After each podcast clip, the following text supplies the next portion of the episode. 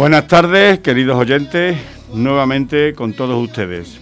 En nombre de todo el equipo de Siempre Adelante os damos la bienvenida a todos y, y antes deciros que si se quedan con nosotros hemos preparado un programa que creo que va a ser de todo el interés de vosotros. Comenzamos.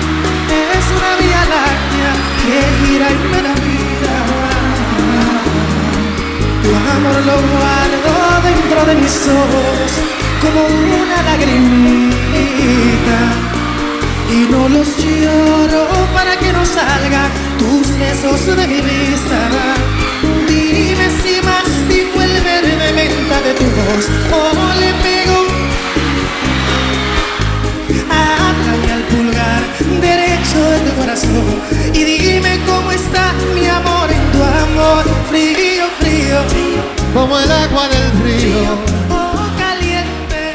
como la Bueno.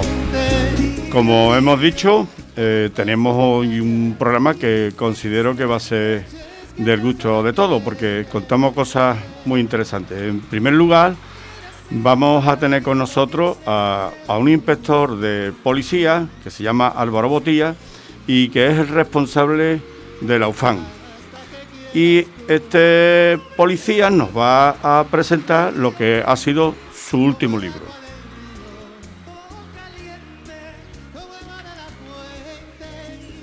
Pepi, eh, en segundo lugar, nos va a, a- traer a, una- a un especialista en la materia eh, y que nos va a hablar de la protección de las abejas, de la importancia que tienen las abejas eh, en la vida humana. Eh, y por último, eh, María nos va a informar, como siempre, de, la programación actual del día y de lo que va a hacer durante toda la semana. Para empezar, vamos a, conectar con, con Álvaro Botías, que es la primera entrevista que vamos a hacer. Como os he dicho, Álvaro eh, es un policía, un, un inspector de policía que, que ha escrito eh, su tercer libro y que es durante los últimos seis años el, que, el, que, el responsable de, de esta organización policial. Eh, buenos días, mm, Álvaro. Muy buenos días, Pepe, ¿qué tal? Muy bien, aquí encantado de hablar contigo y de que nos hable de, de tu, de tu último libro, porque eh, ya, eh, a pesar de, de tu juventud, eh, que me consta, en el 2018 eh, escribiste tu primera obra con la lucha contra la violencia de género, vivencias de un policía. En el 2017, en el 2019, perdón, escribiste también en claves de igualdad. Aquel primer libro, La lucha contra la violencia de género, mereció el premio a la mejor obra del año en la categoría de superación. Eh, eh, apenas ha comenzado el año y, Álvaro ah, nos presenta su tercera obra, Violencia Sexual, la investigación criminal contada por un inspector de policía. Sin hacer un spoiler de tu libro, cuéntanos por qué has elegido precisamente esta otra forma de violencia sobre la mujer. Pues he elegido esta forma de violencia, Pepe, porque muchas veces eh, nos olvidamos ¿no? en, en- en la definición de la violencia de género, que en España todavía está limitada al concepto de violencia en el ámbito de la pareja. Nos olvidamos que existen otras violencias, en este caso siquiera más graves, incluso más graves ¿no? que la violencia de género, que aceptan a las mujeres por el simple hecho de ser mujeres, como en el caso de la violencia sobre la mujer pareja. ¿no? Y es esta, es la violencia sexual y es la violencia que yo he trabajado, es la investigación criminal que yo he trabajado durante los últimos seis años desde el grupo de, UFAN Investigación en Málaga Capital. Eh, algo que dejas meridianamente claro es que en la lucha contra la violencia sexual no existen categorías, es decir, no existen víctimas de primera y de segunda. explícanos eso. Así es, de hecho para este, este, libro he escogido una víctima que, ejercía la prostitución en la vía pública en su día, ¿no? Eh, todavía en la sociedad actual hay ciertos ¿no? Eh, sectores de la población que puede llegar a pensar que estas víctimas, este tipo de víctimas, víctimas que ejercen la prostitución, eh, no son víctimas de primera categoría, ¿no? Por algún motivo en concreto, por el intercambio, ¿no? Sexual a cambio de, una prestación económica, ellas se deben, ¿no? A, la persona del cliente y eso no, no es así, ¿no? Este caso eh, fue un caso grave, un caso de violación en el que el cliente pues excedió enormemente, ¿no? En, en lo pactado y cometió una violación eh, delenable que, llevó a, nuestra valiente Samantha, nombre ficticio que he usado yo en, la novela, a acudir a la Policía Nacional para que la, auxiliáramos. Exactamente, o sea que, que eh, primera nota importante, eh, este tipo de situaciones que algunas personas pueden pensar que como es una prostituta, pues es algo que, que, bueno, que se puede hacer lo que quiera con ella y, no tiene consecuencias. Eh, y, eso lo ahí muy claro a lo largo de, del libro que has escrito. Así es. Exactamente. Y, yo en esta, en esta obra que, que, que yo he leído, he leído detenidamente, eh, eh, te explica la, la, lo que es esta, esta, eh, que tú además calificas de execrable, ¿no? Como, como la violación es la, la, tipología más execrable de, que, sufre la mujer. ¿Qué induce a una persona con pareja estable y con una vida aparentemente normal a cometer un delito de estas características? existen muchos factores en, realidad ¿no? detrás de, la delincuencia, ¿no? De, en qué momento una persona a simple vista o en apariencia normal decide cometer un, hecho delictivo y además un hecho delictivo de estas características tan graves, ¿no? Pero tengo claro que el primer factor y el que está siempre presente es el cultural. Eh, tú lo has definido antes, eh, muchas veces nos pensamos que por haber abonado una cantidad de dinero podemos hacer uso de la mujer como si se tratase de un objeto y hacer lo que nos venga eh, en gana con ella, ¿no? Eso ocurre tanto con, Samantha, que era prostituta, como con otras muchas mujeres que han pasado por nuestras manos, por las manos de la unidad de familia durante el tiempo que yo he estado al frente del grupo, en las que, bueno, venían reclamando nuestra ayuda, nuestro auxilio, porque otros hombres, siempre coincide esa característica, no son hombres que desde unas referencias culturales que, todavía están desviadas, por llamarlo de alguna manera, unas, unas referencias culturales que colocan a la mujer en una situación de desigualdad, se pensaron ¿no? en, una posición privilegiada que le habilitaba a atacar a estas mujeres, ¿no? hacer con ellas lo que le venían ganas desde el plano sexual, ¿no? con el objetivo de satisfacer sus deseos sexuales. ¿no? Yo creo que la clave o el factor cultural es el que nos tenemos que quedar eh, nos tenemos que, quedar, ¿no? Y, es el que siempre está presente, ¿no? Esa educación desigual que nos hace creer a muchos hombres que podemos poseer las mujeres, ¿no? Podemos poseer a las mujeres a nuestro antojo. Ahí está también la pornografía, ¿no? Eh, recientemente se han publicado varios estudios. Parece que la edad de acceso a, la pornografía está ya situada en los 12 años, ¿no? Eso en mi época era impensable y el uso que se hace de la pornografía normalmente es un uso que, hace el varón, ¿no? Porque la pornografía eh, está hecha, está eh, fabricada para, satisfacer los deseos de, los varones, ¿no? Y muchas veces pues ahí enseñan en relaciones sexuales que no que no son sanas, ¿no? Relaciones sexuales en las que se somete a la mujer, ¿no? O sea que en la en este en este tipo de, de delito eh, lo que vienes a decir es que eh, la educación, la formación desde temprana edad es lo que determina al, violador, que no es una cosa que, eh, o sea, que el, violador se hace, no se nace. Es así, ¿verdad? Podríamos llegar a esa conclusión. Sí, Pepe, yo lo que insisto que siempre el factor cultural tiene una gran influencia, pero también existen las parafilias, ¿no? Tenemos muchos eh, agresores sexuales que, presentan eh, desequilibrio, ¿no? A nivel cognitivo, que se llama, tienen, tienen también problemas, ¿no? A nivel mental. Pero es cierto que la base, la base de todo, surge de esa educación desigual, de, esa formación en la que se nos enseña que, el hombre eh, ocupa una situación de privilegio y que las mujeres en un momento determinado pueden ser usadas como, como objetos para satisfacer nuestros deseos. Eh, ¿Y qué factor tiene o qué incidencia tiene en las redes en que se den tantos casos, si es que existe, porque creo que sí, eh, en edades tan, tan jóvenes.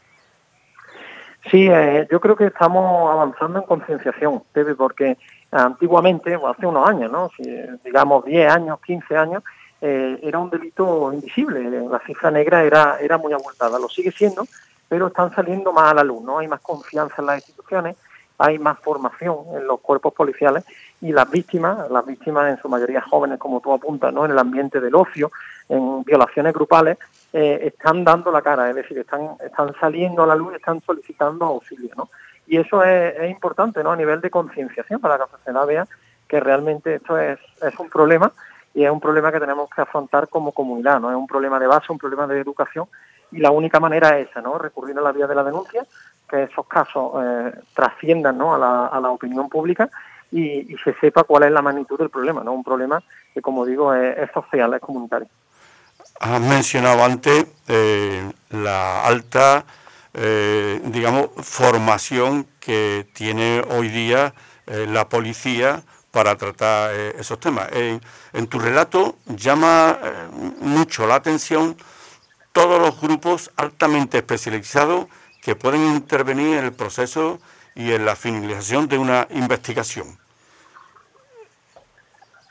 Así es, sí, sí, sí, somos muchos grupos los que entramos en juego cuando eh, se registra un episodio de estas características, desde, bueno, los primeros intervinientes, los, compañeros del FETA, Seguridad Ciudadana, que ya tienen unas nociones básicas, tienen cursos al respecto de cómo intervenir con estas mujeres, ¿no? De cómo eh, entablar, ¿no? Esa primera entrevista con, una víctima ¿no? de estas características que ha sufrido un hecho tan deleznable y luego entran en juego, por supuesto, los, agentes de la unidad de familia, ¿no? los especialistas en policía judicial, que son los encargados, al fin y al cabo, de tratar con ellas desde, los inicios, ¿no? de acompañarla.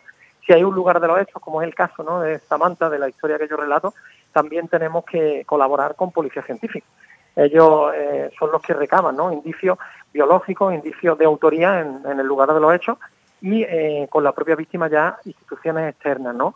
Eh, ellas acuden al hospital en primera instancia y ahí tenemos también la labor fundamental que lleva a cabo el forense. Exactamente, es la primera, la primera premisa que, que, hacéis. Sí.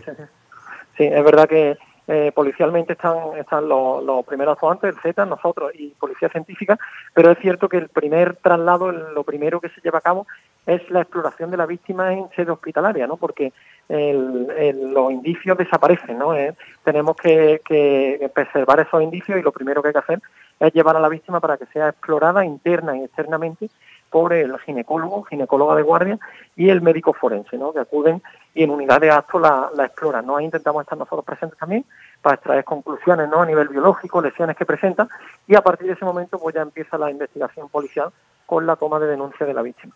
Sí, en, otra de las cosas que me ha llamado la atención es eh, otra especialidad que, aportáis en la investigación como es la entrevista cognitiva. ¿Nos puedes explicar en qué consiste esa entrevista? Sí, la verdad que bueno, es, novedosa relativamente, sobre todo a nivel de aplicación en, fuerza de cuerpo de seguridad. Yo de hecho el primer curso concreto, el primer curso específico que, recibí sobre esta temática eh, fue en 2018, ¿no? en 2016, cuando tuvo lugar este, este episodio, tirábamos, por decirlo coloquialmente, ¿no? de conocimiento que habíamos adquirido nosotros en, bueno, en nuestro tiempo libre, ¿no? de leer, de saber, ¿no? porque es cierto que muchas veces estas víctimas, ya sea por el bloqueo emocional o por la situación de sumisión o vulnerabilidad química, puede que estén bajo los efectos del alcohol o de alguna droga, tienden a bloquear recuerdos, ¿no? Eh, es complicado que evoquen muchas veces el, recuerdo, ¿no? De, qué es lo que pasó. Y se hace uso de esta, de esta técnica de entrevista para eh, extraer eh, de su memoria recuerdos sobre lo sucedido, ¿no?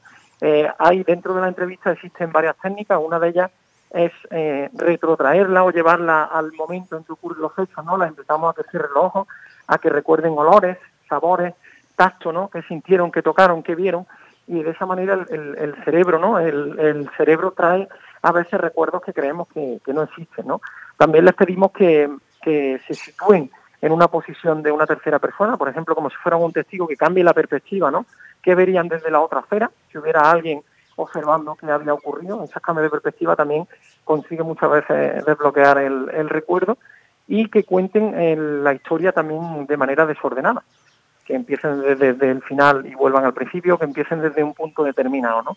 Son técnicas, como digo, estrategias psicológicas que nos ayudan a los investigadores a, saber, ¿no? a conocer la verdad, ¿no? A, tener un relato coherente que nos permita lanzar una investigación. Exactamente. Tú que te declaras, eh, te lo he leído y te lo he escuchado decir muchas veces, tú te declaras eh, feminista con rotundidad. Eh, ¿Qué importancia tiene en toda esta tipología la empatía? Eh, la empatía es la herramienta más importante que tenemos a nuestro alcance, Pepe. De hecho, yo siempre en los cursos lo digo, ¿no? Muchas veces aquí nos vamos a olvidar del arma o eh, del chaleco antibala, no sé que estemos en la calle, y tenemos que sacar recursos psicológicos como la empatía y la escucha activa, ¿no? Estas víctimas vienen muy deterioradas psicológicamente, vienen con el autoestima por los suelos y, van a contar a un completo desconocido, a veces un varón, eh, lo que han sufrido, ¿no? Y tenemos que ponernos en su lugar, ¿no? Ponernos en sus zapatos, comprenderla, escucharla y, que nos cuenten, ¿no? Que sepan que estamos ahí, que ellas vean que, estamos para ayudarlas y no para juzgarlas, cuestionarlas o, culpabilizarlas, ¿no? Porque la culpa de todo eh, es siempre en exclusiva del agresor. Una de las cosas que también nos llama la atención es qué gratificación eh, puede tener alguien que hace eso cuando aparentemente eh, las necesidades de tipo sexuales las puede conseguir o tiene un entorno donde, donde conseguirlas. ¿Qué gratificación eh, obtiene alguien que hace una cosa como esta? Porque tú hablas de, del dominio sobre la víctima. Eh, es, ¿cómo, ¿Cómo es eso? Así es, muchas veces pensamos, porque bueno, el, el, el, objetivo, ¿no? El objetivo secundario es satisfacer las necesidades sexuales, ¿no? Pero, en, como tú bien apuntas, hay otras formas eh, legales de satisfacer las necesidades sexuales. Realmente lo que el varón persigue con, con un ataque de tipo sexual es eh, dominar y poseer a la víctima, ¿no? Lo que a él de verdad le, le transfiere satisfacción, lo que de verdad le reporta satisfacción, es sentir que, que es poderoso, ¿no? Que la tiene a su merced que pueda hacer con ella lo que, lo que realmente le viene en gana. Eh, eh, tú que has estado durante seis años en un cometido tan dificultoso, tan, tan quemante, eh, digamos, psicológicamente, ¿es posible irte a casa después de, las situaciones que vivís y cortar y dormir tan tranquilo o ese desgaste emocional eh, tiene mucha eh, mucha importancia? La verdad que un desgaste emocional a tener, a tener muy en cuenta, Pepe. Sí, yo la verdad que he estado seis años y bueno, recientemente, recientemente, hace unos días, ¿no? He, cambiado de destino para, para cubrir necesidades de, tipo familiar, ¿no? Conciliar en casa, pero realmente otra parte, otro motivo, ¿no? Secundario de mi marcha es ese, ¿no? Hay un desgaste emocional brutal detrás, ¿no? Muchas noches en vela, muchas víctimas, desgraciadamente son muchas las mujeres que vemos a diario y uno, por mucho que quiera ponerse impermeable, como yo digo, para que los casos le resbalen, ¿no? Porque no son eh, nuestras vidas, son las de ellas. Al final, si tienes un mínimo de empatía, como hemos hablado antes, esos casos te los lleva a casa y te los lleva un día sí y otro también. ¿Cuántas horas? Mm, voy a, pormenorizar eh, lo que es la, la, faena y sobre todo la faena de, un responsable de, de, una, de un departamento tan complicado como ese. ¿Cuántas horas trabaja eh, el jefe de, de un grupo tan especializado y tan complejo como este? Muchas horas, Pepe, muchas horas. Están por un lado las horas de oficina y por otro lado muchas horas en casa, ¿no? Muchas horas de contacto telefónico, muchas horas de, redactar diligencias desde el portátil, ¿no? En casa, ¿no? Porque son, son investigaciones que, que hay que hacer rápido y que hay que hacer bien, ¿no? Sobre todo para conseguir, ¿no? Atar bien los cabos y que el, el presunto agresor finalmente pueda responder ante la justicia, ¿no? Y, y, como bien dice, eso son, son muchas horas semanales y luego las horas que sin estar trabajando estás dándole vueltas, ¿no? Al caso, porque hay varios flecos que no te cuadran o hay varias cosas que no se te han ocurrido en la oficina y que se te van a ocurrir estando en el parque con tu hijo. Por último, Álvaro, dinos dónde podemos encontrar el libro y, y a qué fin vas a dedicar los beneficios que este libro dé. Sí, por supuesto, el libro es 100% solidario, violencia sexual, se gestó de hecho con, con mi pequeño Oliver en mente, él es diabético, tipo 1, es una enfermedad muy transgenera, ¿no? Desde pequeño la diabetes infantil que se llama, ¿no? Acompaña toda la vida a los niños hasta la edad adulta y, los primeros años son, son muy complicados porque ellos no son autosuficientes. Y todo el dinero que se genere con la venta del libro va a ir donado a, Diabetes Cero, que es una fundación que investiga la cura de, esta enfermedad, de la diabetes, ¿no?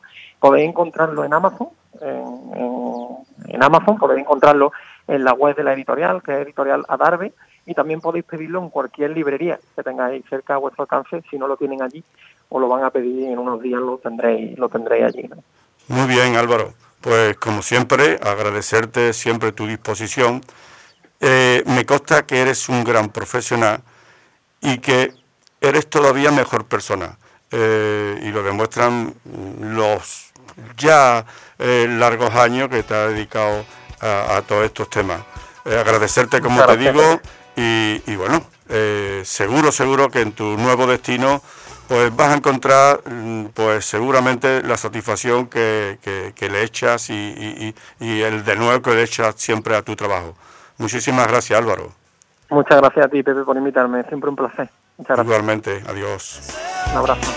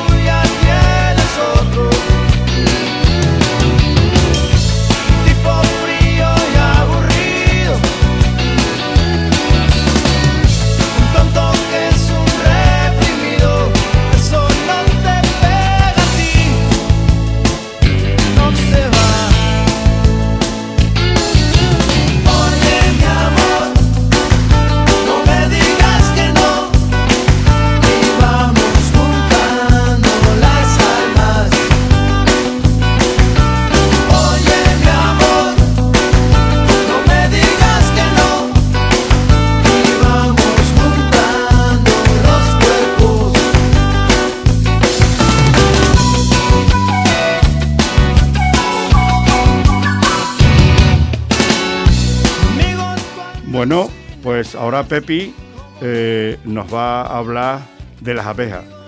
Todo un mundo más allá de la elaboración de la miel. Y para eso eh, ha traído a un invitado que es toda una autoridad en el tema. Adelante, Pepi. Hola, buenas tardes. Hoy nos vamos a adentrar en el mundo de las abejas. Sin abejas no hay vida, nos preguntamos. Y para esta cuestión nos va a hablar José Gil, licenciado en biología y apicultor especializado en polinización. Él nos va a contar muchas cosas de este insecto. Hola, José. Eh, buenas tardes a todos Hola. y gracias por contactarme y querer hablar de, de las abejas. ¿Qué nos puede contar de la importancia de la abeja para la vida humana? Pues son muy, muy importantes y por fin poco a poco va habiendo conciencia, eh, ya no solo eh, para el medio ambiente en general, sino sin ellas pues muchas frutas no se no se podrían no habría polinización y no, no habría mucha fruta. Claro, no. dar- Ni manzana, ni almendra, ¿no? calabaza, eh, aguacate que tenemos aquí en Málaga también. eh, y hay que darle importancia. Entonces, sin polinización, lo que me estás diciendo es que no hay futuro, ¿no? Sí, realmente es un problema. Cada vez hay más artículos científicos, más estudios científicos eh, sobre el declive de los insectos, ya no solo las abejas.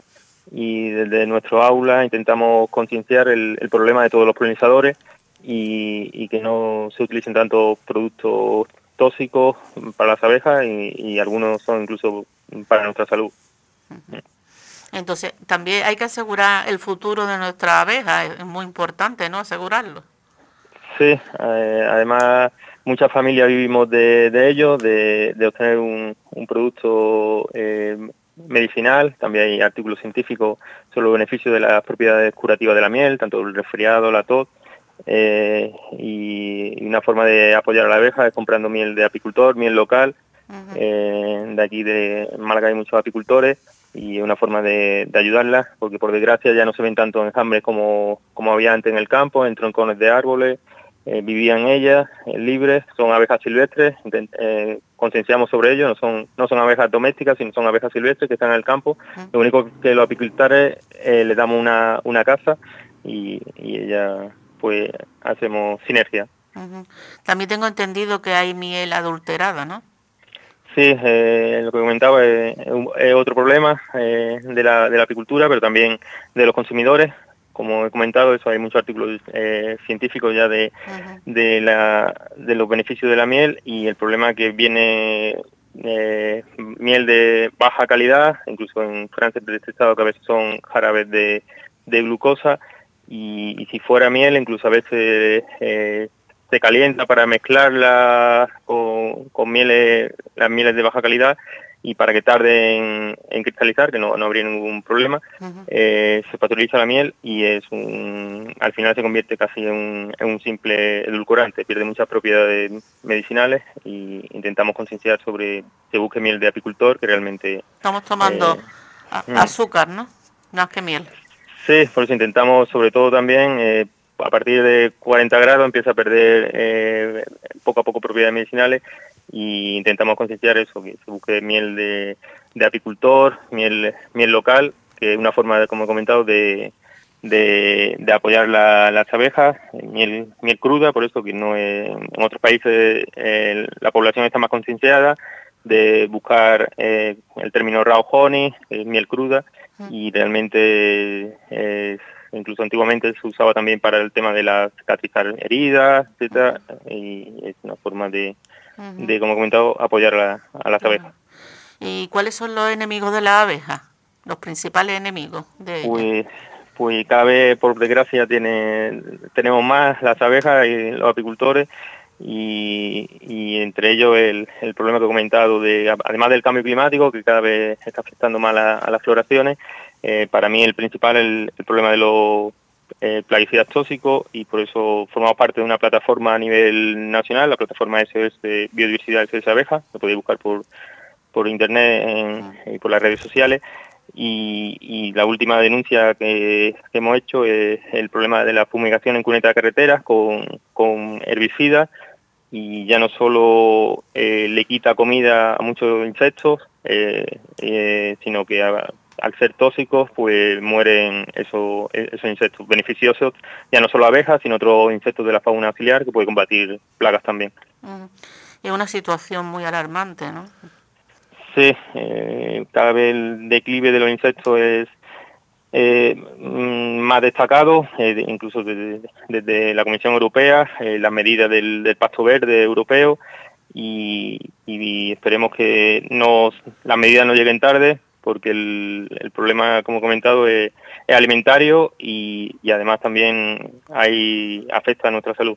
Sí, me, has, dicho que hay se han tomado algunas medidas para prohibir estos pesticidas, ¿no? Sí, poco a poco. Sí, últimamente lo único que eh, va muy lento todo, por eso que la política agraria común, la PAC, eh, en lugar de, de apoyar a, a familias eh, de pequeños agricultores que hacen buenas prácticas agroecológicas eh, eh, y principalmente a, ese grupo de, de agricultura. a veces favorece a olivares súper intensivos que utilizan bastantes productos químicos y, por ejemplo, compañero, nosotros también tenemos una, una finca de, de castaño y olivar tradicional. En lugar de llegarnos ayuda, eh, al tener pequeñas, en nuestro caso, al tener una pequeña parcela, pues no tenemos posibilidad de, de pedir ayuda. Y si pueden utilizar, coger ese tipo de ayuda, las grandes, grandes hectáreas, grandes superficies de, de hectáreas y, y por desgracia cada vez los campos se están abandonando eh, y una forma de luchar frente al despoblamiento rural y realmente frente a la emergencia climática, porque evitando alimentos volumétricos eh, que tienen una, una, huella de carbono mucho mayor eh, que los alimentos locales, es una forma de, de, luchar también con la emergencia climática, y lo que he comentado, que el, que el cambio climático es un problema que nos afecta a todos. Uh -huh. Claro, porque si hay inundaciones, tiene, sí. es, mm. mucho peligro también para la abeja, porque anidan en el suelo, ¿no? Eh, eh, antiguamente en troncones de árboles, eh, ahora gracias a los apicultores pues le damos una casa, que es una caja de, de madera, eh, pero también hay otro tipo de abejas eh, solitarias que sí hacen eh, distintos tipos de nido, también troncones de árboles, uh -huh. son solitarias, por eso desde nuestro aula apícola medioambiental, que estamos aquí en Málaga y tenemos otro proyecto en, de jardín de flora melífera en Junquera, uh -huh. intentamos concienciar de ayudar a todos los polinizadores y ya el, el, proyecto que también es una forma de, como hemos comentado, de ayudar a, a las abejas comprando miel de apicultor. Uh -huh. eh, desde Big Garden hemos lanzado una iniciativa de adoptar una colmena y, y colegios, pues vamos, podemos ir a colegios, le explicamos sobre el mundo de la abeja uh -huh. y, y, también para familias y empresas ¿Y eso, también. Eso de adop adoptar una colmena, ¿eso cómo se hace? ¿Cómo se puede pues, acceder a ello? Pues es entrar en nuestra página web, eh, mieles.net, y ahí aparece un formulario, nos pueden con, contactar y ya le, le explicamos eh, la forma, que sería, eh, sentir la experiencia de apicultor por un día, eh, se acercan a visitar su propia colmena, que le pueden poner un, un nombre, el que elijan, uh -huh. y además le damos parte de la cosecha. Y así hay turismo de, api, de apitu, apiturismo, ¿no? En Junquera, ¿no? Sí, sí, realmente es, es, es apiturismo y también tenemos la, vamos a lanzar la iniciativa también de, como he comentado, de, de favorecer a apoyar el olivar tradicional, que si, si no se le apoya, pues muchas fincas se abandonan y, y, vamos a lanzar la iniciativa también de adoptar eh, castaños, cerezos y, y olivares centenarios. Uh -huh que mantienen mucha biodiversidad, eh, no como los olivares super intensivos, uh -huh. eh, que cada vez se están sembrando más y eh, es un problema. Explícame, por favor, el, ¿qué es el síndrome del colapso de las colmenas? Sí, eh, un problema era salió bastante en, en, en, medio de comunicación hace unos años, pero el, el problema sigue estando y, y lo, lo checan a varios a varios problemas eh, como el, el, cambio climático, el tema de enfermedades, uh -huh. pero para mí el, el, principal, lo que he comentado, el, el tema de los plaguicidas tóxicos por la abeja, que ya no solo incluso que, que matan a, a la abeja, sino que, que al haber tanto plaguicida, tanto monocultivo, la fermentación de hábitat también también le afecta, pues no tienen comida y, eh, y al final eh, es un problema para todos, como he comentado. Y los alimentos transgénicos también le afectan, ¿no? Pues sobre todo también porque eh, son transgénicos para a, aplicar plaguicida, un tipo de plaguicida, y, y al final, eh, como he comentado eso, eh, son más, más plaguicidas y ya no y pedimos también, por eso a través de la plataforma, eh, pedimos que realmente haya estudios y no solo del plaguicida eh, el principio activo solo, sino el coste el que hay en la naturaleza, eh, que se hagan estudios realmente y, y ante todo primer principio de, de precaución, eh, que para que no pase como otros plaguicidas como el DDT, que, que han dado problemas después. Uh -huh. el, por eso el, y intentamos eso, que, que, al final no afecta a todo el, el, a todo el ecosistema. Claro, el transgénico, esos son... Uh -huh. No, no, y además no, yo creo que no los, nosotros no sabemos cuáles son los transgénicos, no lo dicen. Sí, también, también defendemos que haya un, un etiquetado claro, eh, eh, que aparezca, por ejemplo, el, el, país de origen, que es, una, es muy importante también. Eh, como he comentado, una forma de luchar contra la emergencia climática es consumir productos locales, pero para ello a los consumidores le tiene que llegar toda la toda la información, eh, que aparezca claro el, el, país de origen y, y en, el, caso de la miel también pasa en todos los productos agroalimentarios, pero en la miel también aparece mezcla de mieles de la UE, ahora ha cambiado un poco la, la ley, pero realmente eh, sigue sin indicar el porcentaje de cada país ni si se ha sobrecalentado eh, esa miel. Uh -huh. Además, eso que lo de lo que te decía de los productos transgénicos y, y la fruta. Nosotros estamos antes, hace unos años, comíamos lo que nos daba el tiempo. La uh -huh. fruta del tiempo, en verano. De temporada. De temporada. Uh -huh. Y eso yo creo que es lo saludable, ¿no? Sí, eh, lo he comentado. De, de volver otra vez a, a estas Sí, esperamos.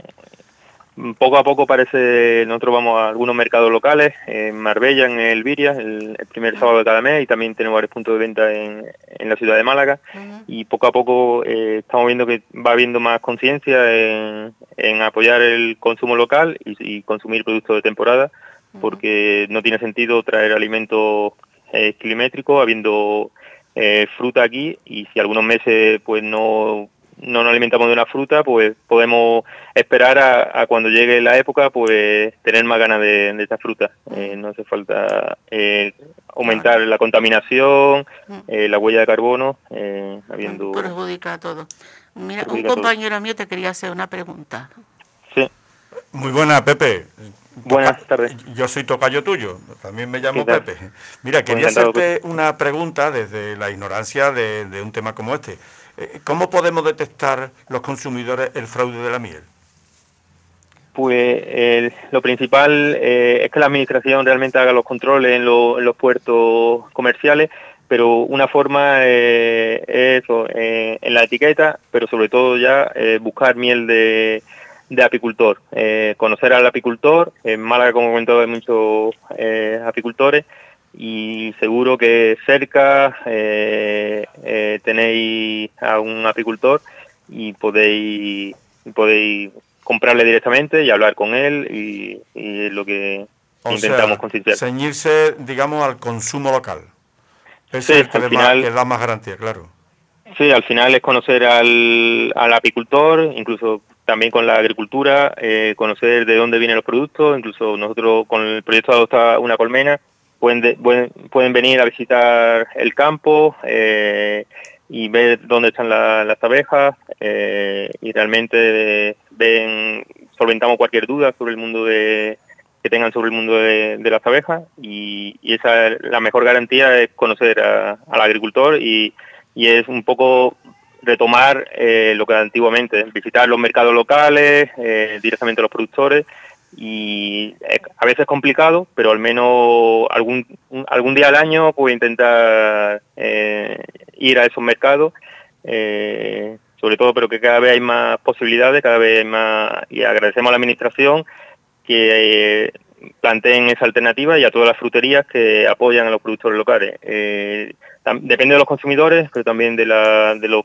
dueños de, de los establecimientos, en lugar de ir a, a- a comprar productos de cualquier sitio, pues intentar apoyar a los productores locales. Muchas gracias, José, por esta información que nos estás dando. Pues, gra- y hay pues que ir a a los mercados a comprar Y consumir productos consumir locales. productos locales. Sí, Exactamente. sí. Pues Muchas, muchas gracias gracias. Adiós, buenas tardes. Adiós, buenas tardes. Hasta luego, gracias. Buenas tardes. Hasta luego.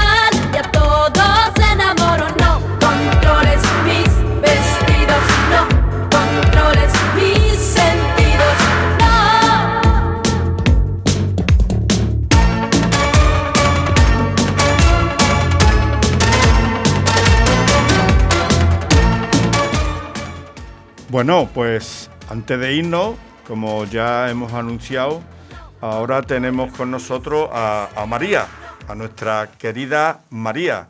Hola. Ella nos va a poner al corriente de todo lo que acontece o va a acontecer durante los próximos días. María, buenas Hola, tardes. Buenos días. O buenas tardes, claro, ya buenas tardes. Bueno, pues a ver, a ver Sí, pues, esa mira. que tienes por ahí. Tengo, tengo cosillas. Eh, primero, hay un programa, programa de alojamiento con personas mayores. Esto interesa mucho a los mayores, claro. La Universidad de Málaga pone a disposición de, todas las personas que le interesen el programa por el cual estas personas ofrecen alojamiento a estudiantes a cambio de, de compañía y de, apoyo en- las pequeñas tareas del hogar. Eh, este programa, claro, se pone en marcha co- con varios objetivos. Primero, de mejorar las relaciones intergeneracionales entre jóvenes y mayores. Luego también, pues, facilitar al universitario un, alojamiento gratis eh, en plena ciudad y fomentar la ayuda mutua entre los dos colectivos, que es muy importante, y sobre todo también ya paliar el problema de la soledad de los mayores. ¿Qué os parece, qué os parece esto? Bueno, en principio, en principio, pues me parece una idea fenomenal, claro. Yo creo que, que es muy interesante porque, claro, es mm, doble, doblemente interesante para los mayores y para los jóvenes. Porque, claro, si, tú vives solo y, o sola y, y tienes un sitio donde tienes una habitación disponible para alejar a un, para alojar a un, os he dicho alejar, perdón, para alojar a un estudiante, pues claro, es muy interesante porque ya así no, no te encuentras sola y, y tienes personas que, que en un momento dado te puedan ayudar a algo, a, por ejemplo, a, a acompañarte un día al médico a- o a ir a comprar una medicina a la farmacia, cualquier cosa, ¿verdad? Bueno, esperemos que el que te toque no sea un, un juerguista. Bueno, eso, eso ya es otro, eso ya es otro cantar. Claro, eso hablando de que se caigan bien, La- Claro. el mayor con el joven, que se, cae, que se caigan bien. Claro, claro. Bueno, el que viene con esa disposición sabe Eso. perfectamente y tenemos que confiar en que sea lo que se dice una persona maja y que, Eso, y sí, que porque, compartamos, por ejemplo, e- e- esa relación, lógicamente. porque claro, el que viene con esa condición ya sabe que viene a casa de una persona mayor, Claro. que los mayores casi siempre pues estamos un poquito más, más diremos, más chocantes que los jóvenes. Claro, Eh, Y que es respete, y que es respete de quién es el mando de la tele, en fin, esas cosas.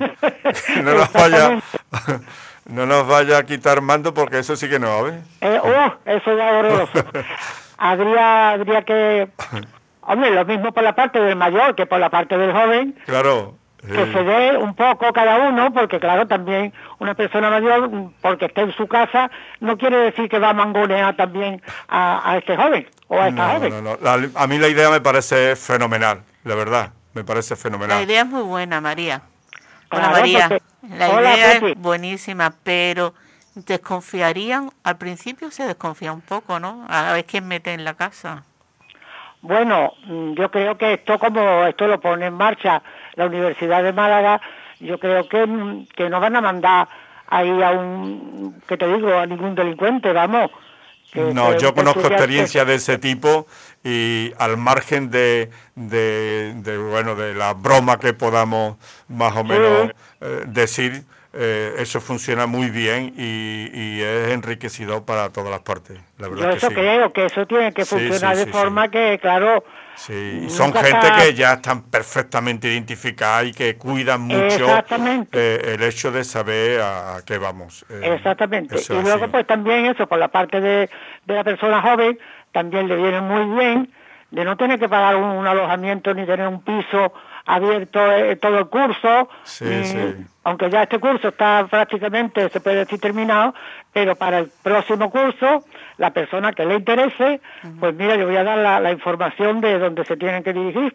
Pues sí, pues, perfecto, muy pertinente. Es- pues mira, es Aulario Rosa de Galvez, Boulevard Luis Pastel, número 35, el, campo, el campus de Teatino. Y un teléfono, Sí. 952 13 25 16. Pues está dicho. Es Eso, una... porque la, la persona que le interese para el próximo curso, pues ya sabe, que llame a este teléfono, lo voy a repetir, 3952 13 25 16. Perfecto. Y ya perfecto. ahí se enterará de, de las condiciones y de las cosas. Muy Sí, bien. y si una bien. persona joven, pues te anima el ratito que estés tú con ella hablando. Claro, claro, Sí, también sí, es sí, un sí. beneficio para los mayores de no estar solos, de tener con quién hablar. Sí, sí, sí, eso no lo sabe nadie. yo creo- Eso no lo sabe nadie hasta que no. Hasta que no lo pasa. Exactamente, hasta que no lo la pasa. soledad es. mm, Mata, la mata soledad mucho. mata verdad. Exactamente, Por eso exactamente. la idea merece la pena. Pues sí, mira, hay otra cosa también que el, en- en- referido al envejecimiento, al envejecimiento saludable. Hay talleres de memoria y estimulación cognitiva. Este taller es de, de carácter preventivo, claro, dirigido a personas mayores de 60 años que tengan quejas subjetivas de memoria o, bueno, o, o sospecha de tenerla. Entonces, los requisitos que hay que tener para poder asistir a estos talleres, pues son solamente ser mayor de 60 años. Y ya como he dicho, tener quejas subjetivas de memoria, deterioro cognitivo o sospechar que lo tiene. Pues son muy efectivos, porque yo he ido a un taller de estos ya hace muchos años, que no tenía Sí. 60 todavía, y me fue muy, muy, muy bien. Pues mira, yo te puedo decir lo mismo, que yo asistí una vez, hace también una- unos cuantos años, a un taller de memoria y me encantó. Sí. Me encantó porque te hace mm, te hace mucho beneficio para la memoria, que de mucha- muchos trucos para que tú te acuerdes de las cosas. Eh, exactamente. Eh, Yo tenía que haber ido con 15 años, porque mi problema con la memoria y con los despistes es algo que, que me acompaña desde que tengo uso de razón. Bueno, Pepe, pues nunca es tarde. Todavía puedes asistir a algún, co- alguno de... Pues mira, yo te digo la verdad que yo estoy poniendo en práctica muchas veces algunos de los trucos que nos enseñaron Sí, sí. Para que no se te olviden las cosas y para llevar las cosas. Bueno, que, que son muy efectivos, ¿eh? Yo tenía antes la costumbre de anotarlo todo en una agenda. Lo que pasa es que También, después... Se te olvidaba con- mirarlo. me- me- no me acordaba dónde había, había puesto la agenda. ¿Dónde Y- tenía un Eso- problema tremendo. es- Eso suele pasar. Sí. Bueno, pues eh, esto es en el Centro de Envejecimiento Saludable que está en la plaza de Pepito Vargas y calle Carril. ¿Sabéis dónde está eso, no? Ahí Yo- por el centro. No, la no, calle no, María. Carril. Calle Carril. Calle Carril está por todo el centro antiguo de Málaga. Ajá. Bueno, Bueno. por donde sale el cautivo, diremos. Sí, sí, mira, ya, ya damos, Ahora sí, ahora, ahora. Eso, damos un dato. Sí, por, sí. por- por donde sale el cautivo. Ajá. Bueno, pues el teléfono es 951 92 60 94. Muy bien, pues también muy interesante, de verdad que sí. Claro, porque las Sí. personas mayores, la memoria... Sí. No, mayores y jóvenes. Hay mucha gente Y los que jóvenes, y los jóvenes, necesitan. por supuesto. Sí, Lo sí. necesitan, ¿eh? Bueno, pues otro tema, eh, este es para divertirse y pasarlo bien, que también es muy Que necesario. exactamente, ¿verdad? que yo también te quería hacer una pregunta. Sí, más dime. adelante. No, no, porque yo he hecho, ¿sabes lo que he hecho mucho de menos? Eh, y, y- y creo que habría posibilidades si existiera un poquito de interés. Es esa, esas, esos conciertos que daba hasta hace poco de la pandemia eh, la Orquesta Sinfónica de Málaga en la Plaza de Oh, las Flores. eso ¿Cómo la echamos de menos? Yo, yo, yo sí que lo he hecho de menos, que yo no me perdía ni una. Ya te he Ah, visto, ya te vi una vez por allí. No sé por qué no lo vuelven a poner. Yo La creo que ya que sí. podían volver a ponerlo, ¿verdad? Ahora están Sí, en el sí. Miramar, ¿no? Ahora con el Miramar están haciendo. No, bueno, eh, telemáticamente, pero lo bonito es verlo en directo eh, Claro. en esa plaza de las flores. De las flores, y, y- exactamente. y pegarse una mañanita por allí y terminar eh, de escuchar conciertos y después darte una vueltecita y Ay, tomarte un- una cervecita antes de irte a casa a comerte la paella. Bueno, pues lo que, lo que yo estaba diciendo que, que para divertirse y pasarlo bien se puede ir al Teatro Cervantes, al Teatro Chegaray y a donde actúa la Filarmónica de Málaga, pagando la mitad del precio que de, de la entrada. ¿De ¿Qué cuánto estamos hablando? esto? La mitad. La mitad. Pero ¿de cuánto estamos hablando? Bueno, de, de, de lo que cueste la entrada, pagando la mitad, con estas condiciones. Bueno, bueno. Mira, la condición es, solo hace falta ser mayor de 65 años. Anda. Y tener, y tener una tarjeta que te la pueden dar en, en- en taquilla de, de- de estos teatros, que es la tarjeta de reducción del 50%. ¿Y eso? Ajá. Hay un teléfono, si quieres ir allí a la taquilla del Cervantes o de llegar ahí, pues también te puedes informar. Pero si no, hay un teléfono Sí. que es 952 22 41 Pepe, apunta. 09. Sí, tomo ¿Os nota. repito? ¿Os repito? Sí, sí, sí, Sí, por sí. favor. 952 22 41 09. 22, 41, Y con eso se obtiene la tarjeta que te dan para, para la reducción del 50%. Entonces tú vas a esos teatros y lo que cueste la entrada, pues ya sabes que pagas la mitad. Bueno, María, eh, la, la agenda eh, ha estado cargada de interés y nosotros, eh, desgraciadamente, hemos terminado. Tenemos ya. que terminar. Exactamente. Eh, darte las gracias y ya sabes, mandarte un beso enorme para ti. Bueno, y para vosotros un beso y un abrazo fuertísimo. Igualmente. Muchas gracias. María, por Igualmente, informarnos de todo esto, que es muy interesante. Gracias. Adiós. Adiós. buenas Adiós, tardes, hasta adiós. luego.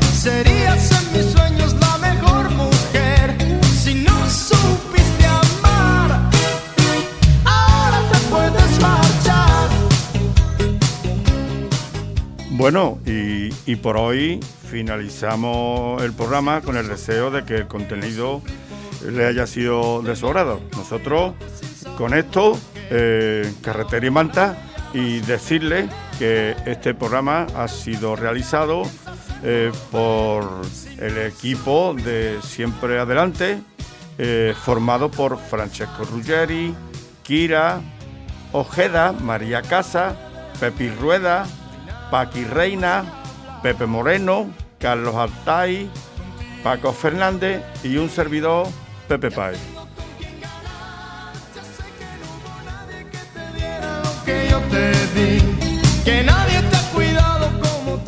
Realización técnica y dirección, Fran Martín. Pero ha pasado Adiós. tiempo yo también cambié. Si no supiste amar.